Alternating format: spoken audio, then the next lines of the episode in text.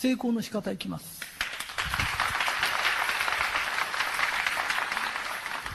えー、成功の仕方。幸せになったら幸せな人生だって成功した方がいいよね、うん、で成功の仕方どうやってやんのって聞いたら成功とは助けた数である。自分が助けた数なの。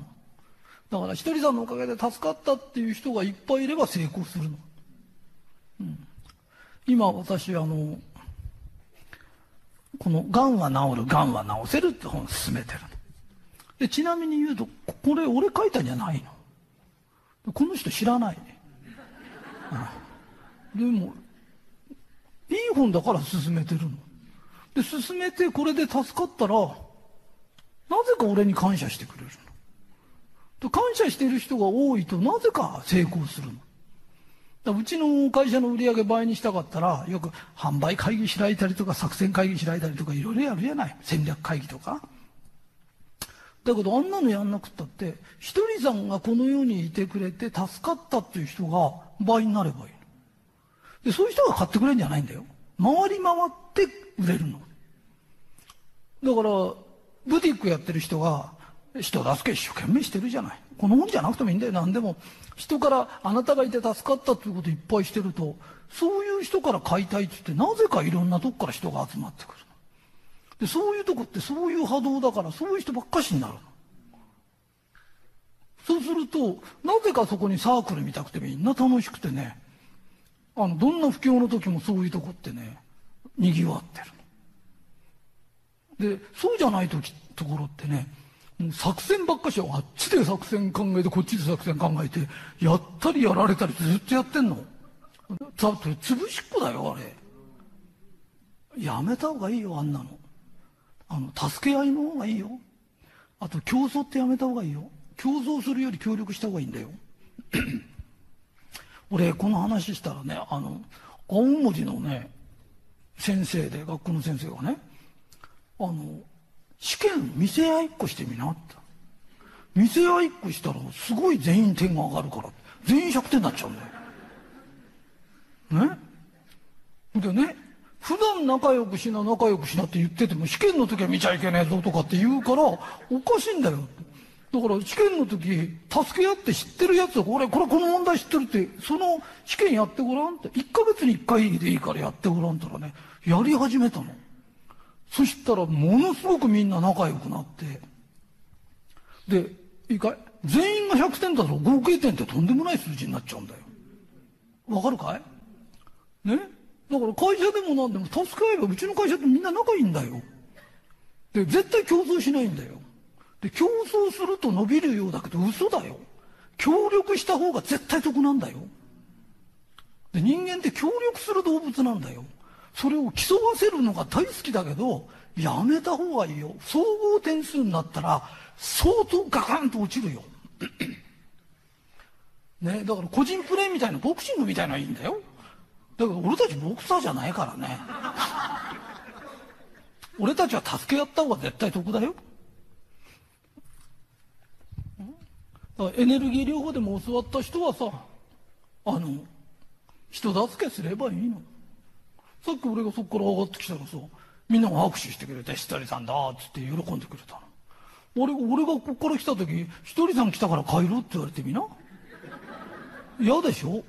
で日本人ってね成功するためには人の足引っ張ったっていいんだとか少しぐらい悪いことしたっていいんだって言うけど人に嫌われたら成功じゃないんだよ。人に嫌われて成功者だっつってのおかしいんだよ。ねえ。あの、金だけ持ってりゃ成功者だと思ってるけど、嫌われてるやつは成功者じゃないよ。ね、みんながあの人に会いたいとか一緒にいて楽しいって言って初めて成功者なんだよ。だから神が言う教えってね、難しいこと何にもないの。できることだけすればいいの。あの、この話したくないんだよ。だけど本当はしたくてしょうがないんだよ。俺今全国講演会回ってるけど俺1円ももらったことないんだよ俺旅館だよ俺自分で出してんだよこれひとりさん講演会ちょくちょくやってくださいって嫌だよ俺 俺大変な立場なんだから本当に。講演会で食ってんなら別だけど、旅館代から高速代まで全部出してきてんだよ。ね？だけど、ひとりさんに会って、ね、良かったとか得したっていう人がいっぱい出てくると、なぜか俺の仕事はうまくいくの。だだから損はしてないんだよ。ね？だから、あの、何言いたいのか嫌われるようなことして必ず戻ってくんだよ。この世には円の法則って宇宙には円の法則ってなんだよ地球も丸いんだよ丸い地球は円を描くんだよね？全てのものは円を描くんだよで俺が「あ」って言うとみんなに聞こえるってことは広がるんだよ広がって戻ってくんだよ人の嫌がることとか泣き言言ってると必ず戻ってくんだよでいいこと言ってるといいことが必ず戻ってくるのわかる？借り入れの法則って自分のたまいた種しか枯れないんだよ。で、ろくでもないもんばっかしまいてっから、ろくでもないもん借り入れさせられんだよ。ね？人が喜ぶことしてると、喜びになって帰ってくるんだよ。わかるかい？ね？成功の話終わっちゃったよ、もう。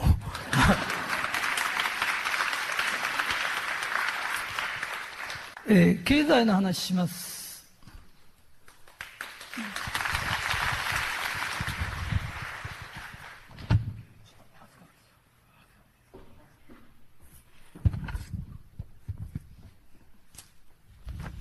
いい講演会だよね。何言ってもいいんだもんね。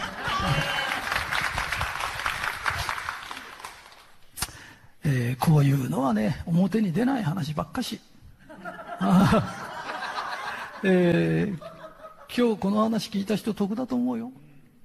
うんえー、この不況は最低6年続きます。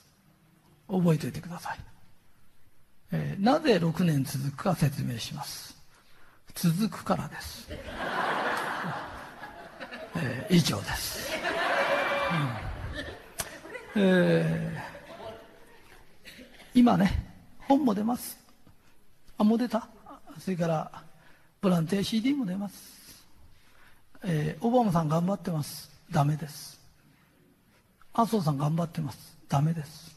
申し訳ないけどダメです。海が敷いちゃってんのと同じなんです。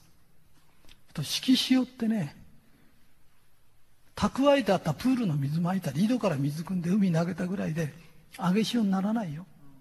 すごいよ3を組んでとかって言うけどあんなの海に行く世界の経済に比べたらバケツの水まいてるようなもんだよ。あの程度でね上がってくるようなもんじゃないの。で上がる時期が来れば来るの。で塩が敷いちゃってんの。敷いてんだからアサリ取ったりワカメでも取ってりゃいいんだよ。それをね一生懸命つぎ込んでるからあれつぎ込んだ金全部俺たちに後で帰ってくるからね。ぜ全部何倍って取られるからね。金利がくっつくからね、えー、だけどまあ仕方がない、えー、今の人たちは来ることすら予測できなかったんだよ。でそういう人が立ててる対策なんかダメ。だって来るのが分かんねえんだもん。で対処の仕方なんか分かるわけないじゃない。ねえー、6年続きます。だから6年間生きていけるように自分たちで考えな。でうちの会社は去年の初めにこれから途方もない不況が来るよ。といろんな人教えてやったの誰も信じないの。ね。でろくでもねえことは信じんだよ。で不況が来るよってもねテレビも何も何も言ってないからとか。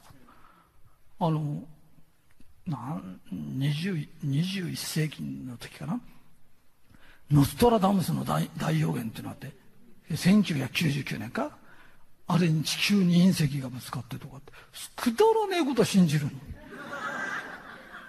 でね俺にねうちのお弟子さんまでね「えー、あれ大丈夫ですか?」って「何にもねえよ」って言ったの。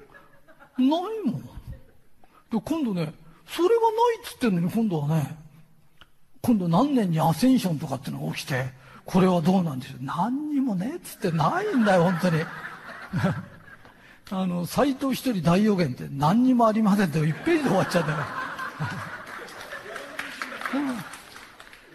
ほいでね、あるやつはあるよって言っても今度信じないの。で、来ないやつは信じるの。で、次に教えてあげると、次は絶対信じますからって言ってるけど、それでもまだテレビ見てて、テレビで言ってないから。あの、土地屋なんか下がるよって言った時、土地は絶対下がんないって言ってたの。あのね、上がったもんで下がんだよ。あの、ずいぶん前ね、戦艦大和は沈まないって言ってた時あんだよ。鉄の船沈むんだよ。で、沈んでみりゃ当たり前なの。えー、だいぶ前にね、ロシアが崩壊した時ね、ロシアには食べ物がなくて世界中で流れたの。大変なことになっちゃう。その時俺がずっと見ててね、この人たち地下室に食べ物すごい隠してるよって言ったの。そしたらあとね、1ヶ月ぐらい経ったらね、倉庫から食い物がどんどん出てきたの。ね？で、ひとりさんどうして分かったんですかって。だって出てくるやつ出てくるやつ全員デブなんだよ。でね、デブは食いすぎって決まってんだよ。それなのにね、ニュースで言ってるから、世界のニュースで言って、世界のニュースで言おうが何しようがデブは食いすぎだよな。ね、それ自分の目よりね、ニュースの方を信じちゃうっていうのはさ、おかしいよ。うん、あの、花江ちゃんがね、ひとりさんのこと天才だ天才だって言うの。で世間の人って天才っていろんな何でも方程式は何でもできると思ってんの。ひとりさんの天才っていうのはパッと見ていらないものはいらないってやらないの。でいらないもんまでずっと勉強してるやつって天才じゃないよ。アホだよ。人間ね、自分がやれることだけしっかり見てやってりゃいいんだよ。本当にそうだよ。でね、いらねえもんまでやったら大変。うん。人生ダメになっちゃう。人生って一生って一回しかねえんだからね。その中で自分がやること、自分が今いること、これだけしっかりやってりゃなんとかなるんだよ。ちょっとだけ怖い話ね。あの、これからね、戦国時代見たくなってくるんだよ。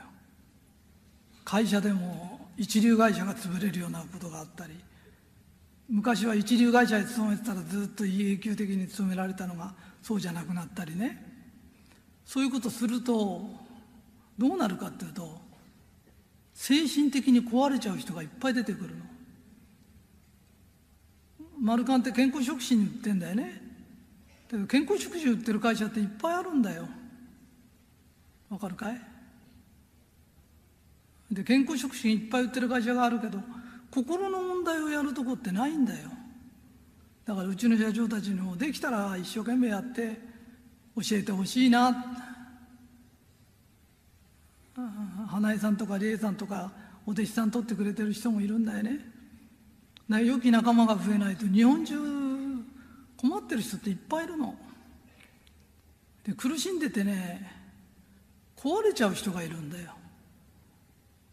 壊れたらちょっとずっと治んないよ。うん。うちの会社ってバラバラなんだよ。社長たちも。意見合わねえんだよ。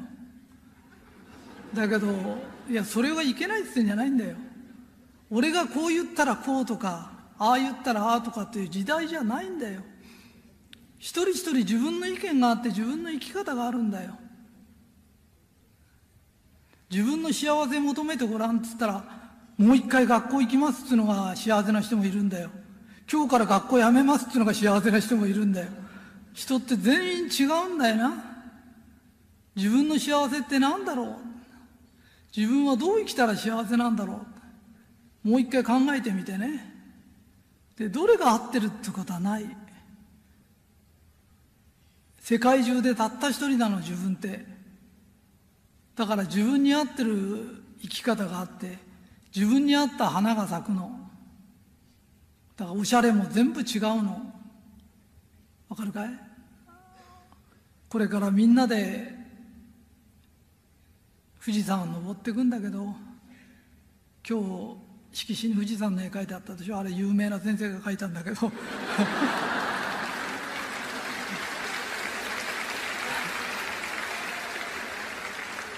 あの先生の特徴は富士山ですとか書いてあるんだよね。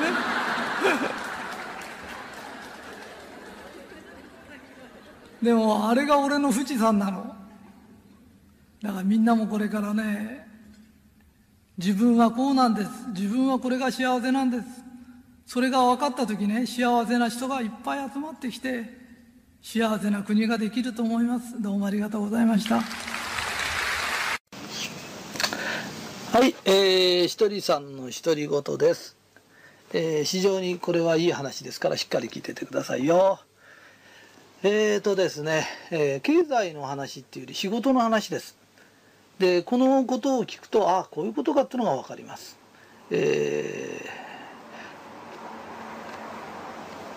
ー、今ですね、え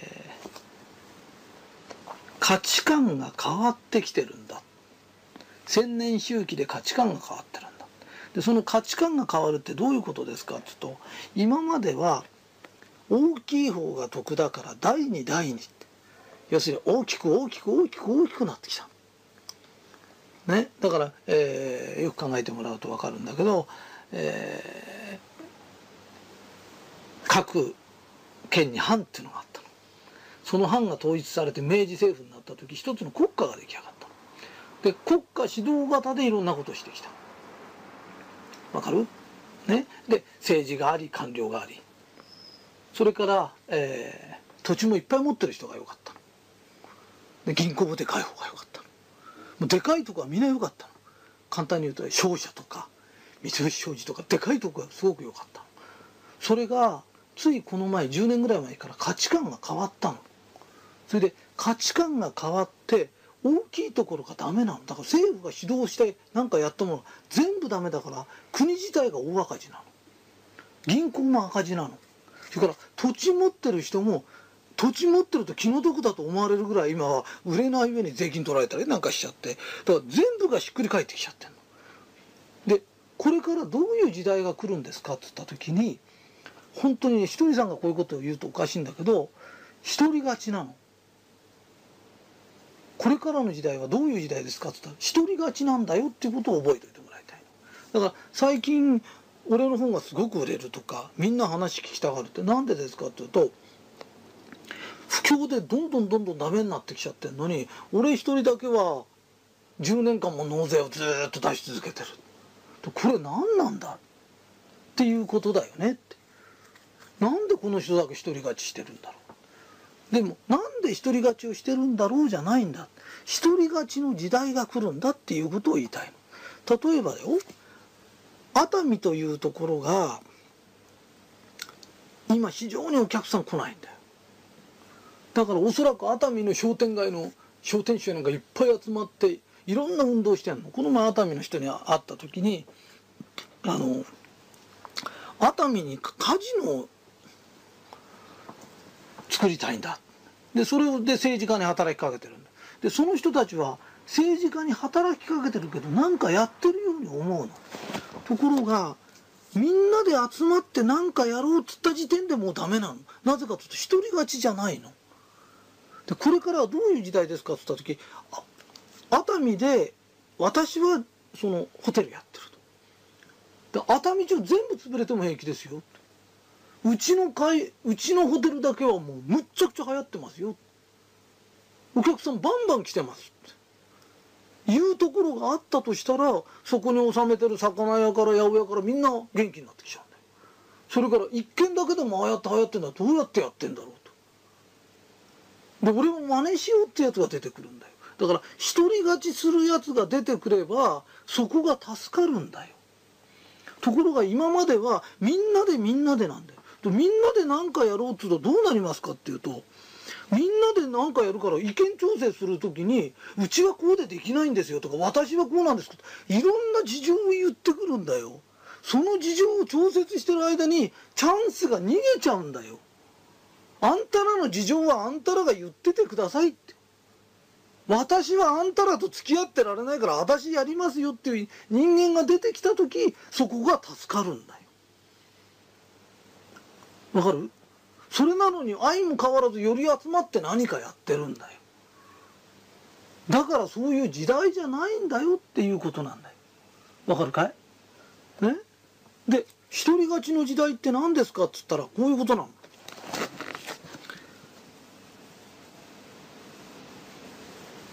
北朝鮮の喜び組じゃないけどどのぐらい客に喜ばれるかっていう喜ばれ組みたいもんなんだよ。ね。そうすると居酒屋がやっててもうだんだんだんだん暇になってきちゃってよ今日はもう3人しか客来ねえよ。ね。このまま連れちゃうけどどうしたらいいんだろうとか。みんな考えるよね。でどうしたらいいんですかって簡単なんだよ。その3人を大事にしてその3人が喜ぶこと考えればいいんだよ。その3人が喜ぶ商売の秘訣って昔からこれしかないんだよ。その3人が喜べばまた来るよねって。明日も来るし明後日も来るよね。それから友達連れてくる。あそこに面白い店があるよとかって評判になるんだよ。それを目の前に客がいるのに目の前の客のことを忘れちゃってこのままじゃ大丈夫かな大丈夫なのかなって言ってたらその3人だって来なくなっちゃうんだよ。わかるかい？だから価値観が変わるってことは新しい客をうんと取ろうじゃないんだよ。それは一昔前のやり方なんだよ。今いる客を大事にするんだから一銭も金はかからないんだよ。わかるかい？だから今うちだとするじゃない。ね？俺だとしたら10人の社長が良くなることを考えるんだよ。ね？だ別に俺は新しいね弟子取ってとかって考えてない。この10人をどうしようか考えてんだよ。この10人がひとりさんのね、弟子になってよかったって喜んでくれることを考えてんだよ。わかるかい？ね？で、花江隊だとしたら、花江隊に今いる特役がいるんだよ。この特役にどうしたらいいかを本当に教えるしかないんだよ。ね？一番喜ばれる方法って何だろう？もっと規律をきちっとする勉強会に来させる。勉強をきちっとさせる。わかるかい？で特約は特約で今いる客がいるんだよ。今いる客にどのぐらい喜んどうしたら喜んでくれるか。自分とこの商店街が全部潰れても自分のとこだけは生き残っちゃうぐらいどうしたら今の客が喜んでくれるのか。不況の時代って新しい客を求めるんじゃない今いる客だってよその化粧品使ってんだよ。よその石鹸使ってんだよ、その人たちにうちの石鹸屋なんかの良さを説明すれば1個のとこが2個買ってくれるんだよ。2個のとこが3個買ってくれるんだよ。それと同じように今のいる特約屋なんかに勉強会でうちのものの良さをしっかり教え込めばああそうなのかっていっぱいわかるんだよ。で今のいる特約が本当に喜んでくれて本当に物買ってくれてお客に言えるようになったらいくらと新しい特約取ったと同じことすればいいんだよ。だけど今の人たちが喜んでないのに新しい人取って今度どうするんですかって。何を教えるんですかね。だから今一生懸命やってる人今来てる人にもう一回勉強させてもう一回やろうよなんて一銭もかからない。ただでできるんだよ。でただで金が入ってくる。だから不況って何ですかって。不況なんか大変大変でも何でもないよって。価値観が変わるだけなんだよ。どうしたら喜ばれるかな。そのためにうちの会社が今手相やったりなんかしてるよね。そしたらりえちゃんのところなんか手相こうやってやってたらみんなが喜んでくれるから売り上げが上がってきちゃってんだよ。で喜ばれてその店へ来て喜んでさえくれらくれればそんなものは何だっていいんだよ。喜んでくれれば必ず売り上げは上がるんだよ。で同じ1,000人収容して1,000人やりましたっつっても全然売り上げ上がってない人ねみんな喜んで帰るんですって。喜んでねえんだよって。本当に喜んだら絶対売り上げって上がるんだよ。ね？じゃあ売り上げ上げるために喜ばすんですか？そうじゃないんだよ。喜ばせるから売り上げ上がるんだよ。だって売り上げのために人を喜ばそうと思ってるやつのそばにいて嬉しいかって？ね喜びを感じるかって感じねえだろって。ね同じですよね同じじゃねえんだよ。そんなもんが同じに感じるだけバカなんだよ。もっとしっかり頭使った時何が喜ばれるのか。そのことをしっかり踏まえて今の人たちもしっかりやるんだ。それが分かってあた新規取ろうよって。特約だっそうだよ。今来てるわざと残ってくれてる客すら喜ばせられないで新規取って何やるんですかって。同じことするんでしょって。それおかしいんだよだからこれからって何ですかって言うと何にもお金がかからないでお金がどんどん儲かるいい時代なんだよ。今までは儲けよう儲けようとしたんだよ。ね？儲けよう儲けようとしたら儲からなくなったんだよ。なぜかと楽しくねえからなんだよ。喜びを与えられないからなんだよ。ね？デパートでもなんで来た人にどうやって売ろうかどうやって売ろうかずっと売り上げ上げること考えてたんだよそしたら面白くなくなっちゃったんだよデパートが。だから誰も来なくなっちゃう。デパートへ行かねえんだよ。ね今ダイエーでもなんで潰れかかってきたらね、マグロ出しとかとマグロの切ったとこ見せたりとか。なマグロの売り上げなんか高知れてんだよ。でも目の前でマグロ咲いたりなんかして楽しいんだよ見てて。実演販売って楽しいんだよ。わかるかい？ね？あそこの社長なんつったか忘れちゃったけどあそこの社長がなんだんだんどんどんアメリカナイズされてね？でアメリカアメリカをのやり方をどんどんどんどん取り入れるんだよ。でアメリカで一番の会社は何ですかって。アメリカ人は楽しいんだよ。パーティーもあるんだよ。いろんな遊び知ってんだよ。だから買い物なんかついてない。仕入れなんだよ。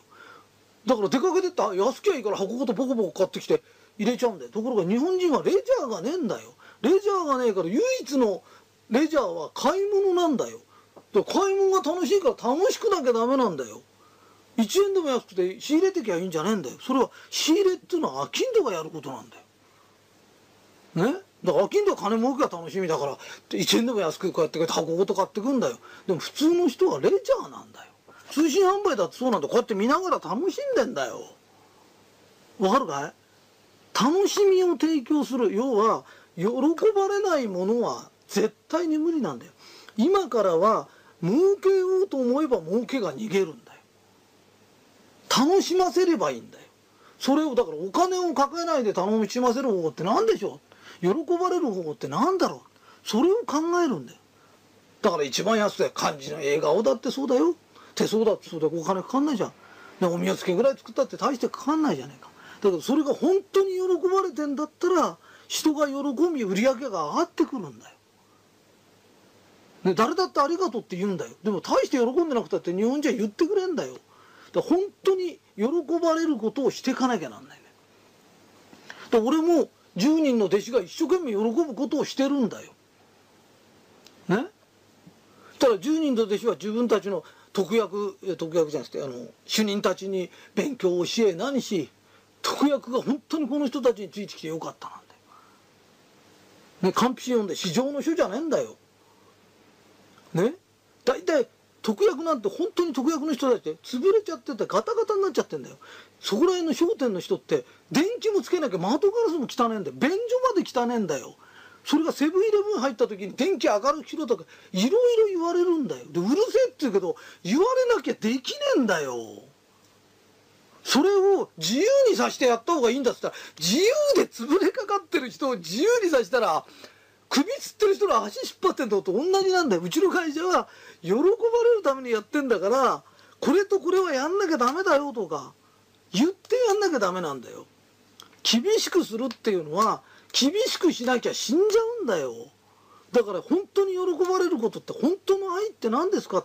それを今勉強してんだよねって。そして独り勝ちするの。その焦点でうちが教えることも本当にもう例えば、えー、うちの主任たちが言った時ここだここだったらどうしたらいいんだろう。一緒に考えようよって。一個一個違うけどここの商店街でここだけは生き残っちゃう。独り勝ちなんだって。マルカンはいつもどこ行っても独り勝ちなんだって。ね。本当にね俺の名前斎藤一人ってよくつけたと思うんだよ。で俺は昔から一人勝ちのつもりでずっと仕事してきたんだよ。そしたら本当に俺の時代が来て俺を求める時代が来たんだよ。その時はもう日本一になっちゃった。本当はこれから俺の時代だなんだけどこれからこれからって時に俺日本一になっちゃったんだ。だからこれから俺何するかって言ったらその方法を教えるんだよ。ね？でましてやこれから俺の時代なんだよ。そこに日本一になった人が一人勝ちなんだって。ね一人勝ちしろって一人勝ちすることが周りを救うことなの。分かった一人勝ちの時代なんだよ。それでどうしたら喜ばせられるか。ね、まず第一に考えなきゃいけないのは特約を主任たちはどうしたら今いる特約を動かして儲けさせられるか。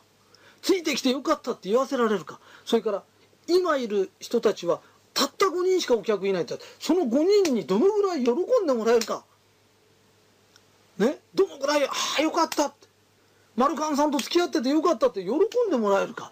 たった5人にも喜んでもらえない人が何するんだ。ね？で本当に5人で5人がグズかも分かんない本当に変な客ばっかり残ってんのか分かんないんだよ。ね？あなたに会った人が来てんだから。でもその人たちに「あんたらわがまま言ってちゃダメなんだよ」って「いいかい?」って。人に迷惑かけちゃいけないって言ってみんな言ってるよね人に迷惑かけなきゃいいんだって。迷惑ってなんだか知ってるかいって。ね？あんたら人に迷惑かけてるの分かるかいって。ね？蕎麦屋行く。でずっと迷ってどうしようかして。混んでる時に迷ってんじゃねえんだよ。迷惑なんだよそれ。分かってるかって迷惑かけてんの。それを人に迷惑かけちゃいけない。子供屋なんかに注意するけど食い物屋行ったらずっと選んでんじゃねえんだよ。